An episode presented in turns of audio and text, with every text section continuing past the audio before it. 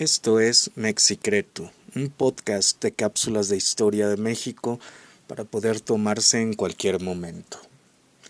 Hola, mi nombre es Guillermo Campos y estamos aquí en un capítulo más de nuestro podcast eh, para hablar en el día de hoy sobre eh, una de las tantas garitas que hubo eh, de entrada a la Ciudad de México.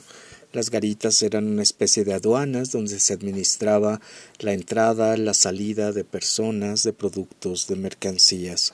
Y vamos a hablar hoy específicamente sobre la garita de Belén un espacio interesante que hoy se ha perdido y sin embargo a través de las crónicas y relatos podemos saber más de ellas. Eh, las imágenes del México de antaño las podemos revivir en la imaginación. La magia de la mente nos hace vivir un México pues que ya no volverá. Solo podemos disfrutarlo a través de los escritos maravillosos que nos describen cómo se vivía, además de las fotografías em, en negativos de vidrio realizadas por aficionados diestros o por artistas de la lente profesionales, al igual que magníficos dibujos que además de artísticos eran un testimonio por su fidelidad.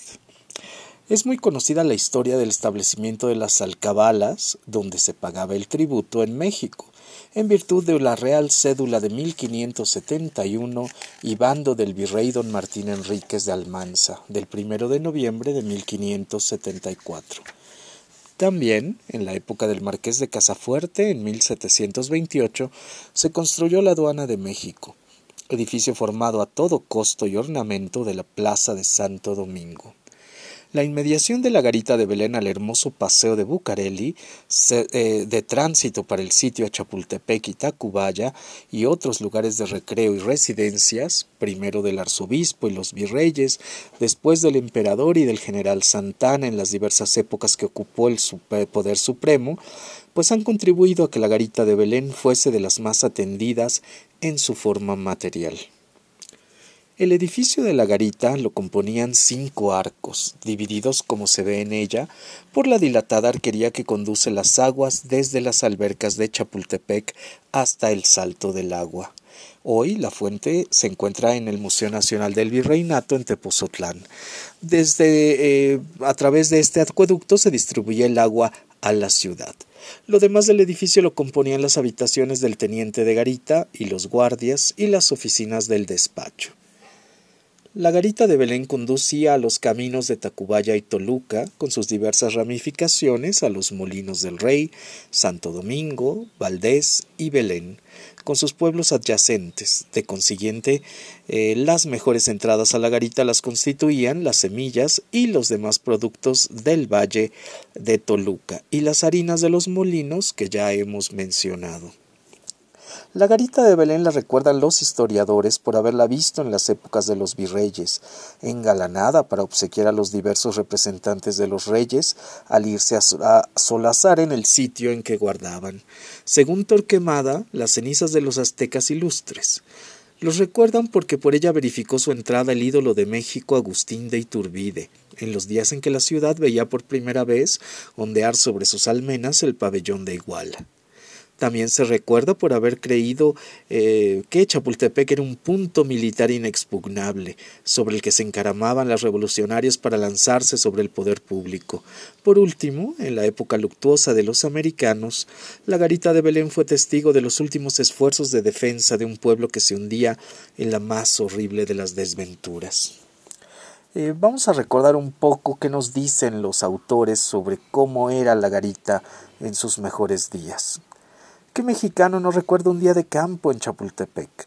Los dóciles guías están listos. Ellos van a conducir en su seno a la hermosa mitad del género humano, con todas sus coqueterías, con toda su compostura y regocijo.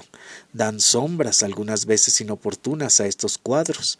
Algunas suegras infieren que no hay purísima sin víbora, ni San Antón sin marrano. A los lados de los coches caracolean los corceles los galanes mancebos, ostentando sus adelantos en equitación y balanceándose al postigo de un coche para estar en contacto con las señoras de su pensamiento. Tras de los coches, en paso intermitente, camina un carro conductor de los músicos, de los ataches, de la capa caída y de los criados y criadas. Se arde de alegría en este carruaje, Se contagia desde los guías al carretonero, uno que otro psicolabis, circulante en los coches. Ha comenzado a templar. Los chicos que van de lastre con diversos coches retosan o lloran. Los señores se preparan como para una expedición a los desiertos de Sonora de Chihuahua, pero todo es contento. Cierran esta alborozada comitiva a considerable distancia los criados que llevan los cajones de la comida, los canastos de pan eh, y demás municiones para boca, y la alegría embotellada que saltará en forma de champaña a incendiar corazones y alegrar los espíritus de la garruda comitida. La garita de Belén es el lugar de reunión y es el punto de partida.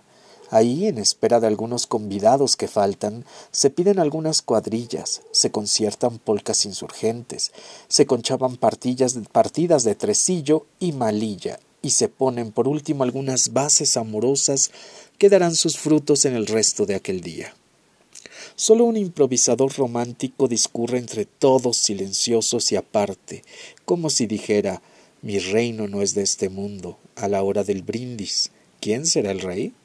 Durante el día, un curioso en la garita de Belén vería esencialmente en días festivos pasar los diversos ómnibus de la línea de Tacubaya, ya cargados de viajeros, de extranjeros, de retornos que vienen llenos de flores o cuando menos de vino atronado, eh, haciendo sonar el aire con eh, váquilas canciones, ya yendo de reunión democrática las lindas jovenzuelas al lado de militares taciturnos, taúres ávidos junto a pasajeros durmientes, jovenzuelos maliciosos cercanos a alguna ultramarina, garbosa y marcial, ya pacíficos habitantes del pueblo con sus provisiones, su perrito y un colosal plumero que sobresale como hasta bandera sobre el techo del ómnibus. Y como ómnibus nos estamos refiriendo, por supuesto, a los carros tirados por caballo, una especie de diligencias que eran los transportes de aquella época.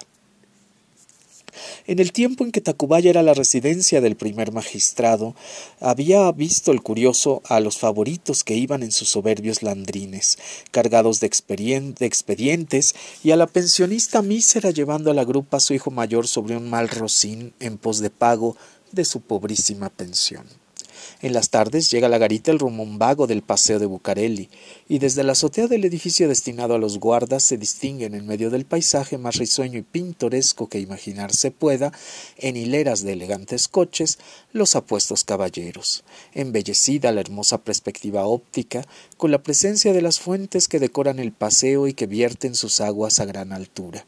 A un lado de la garita de Belén corre la calzada de la Piedad, sombreada por una frondosa arboleda. Es interesante estos relatos del pasado, estos lugares que nos suenan añejos, antañosos, eh, de otros tiempos. Sin embargo, eh, estamos hablando de un espacio donde hoy cruzan el eje de Guerrero, eh, la calle General Prim y la avenida Chapultepec. Un lugar hoy pleno de tránsito, de movimiento, de, movimiento de personas, de autos, el metro Cuauhtémoc se encuentra a unos metros y podríamos imaginar pues que aquella paz, aquello eh, delicia del campo se ha perdido. Sin lugar a dudas nuestra ciudad sigue ganando gracias a los relatos de eh, viajeros, a los relatos de cronistas, eh, pues aquel viejo momento, aquel lugar de antaño que hoy no tenemos más. Ojalá pues este nuevo capítulo de nuestro podcast te haya gustado. Te invito a seguirnos también en las redes. Estamos en Instagram como Mexicreto.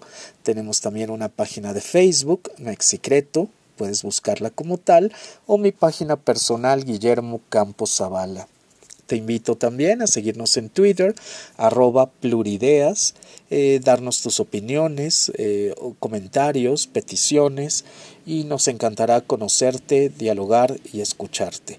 Muchas gracias por haber escuchado este nuevo capítulo de Mexicreto, eh, un podcast para conocer un poco más sobre la historia de México. Gracias.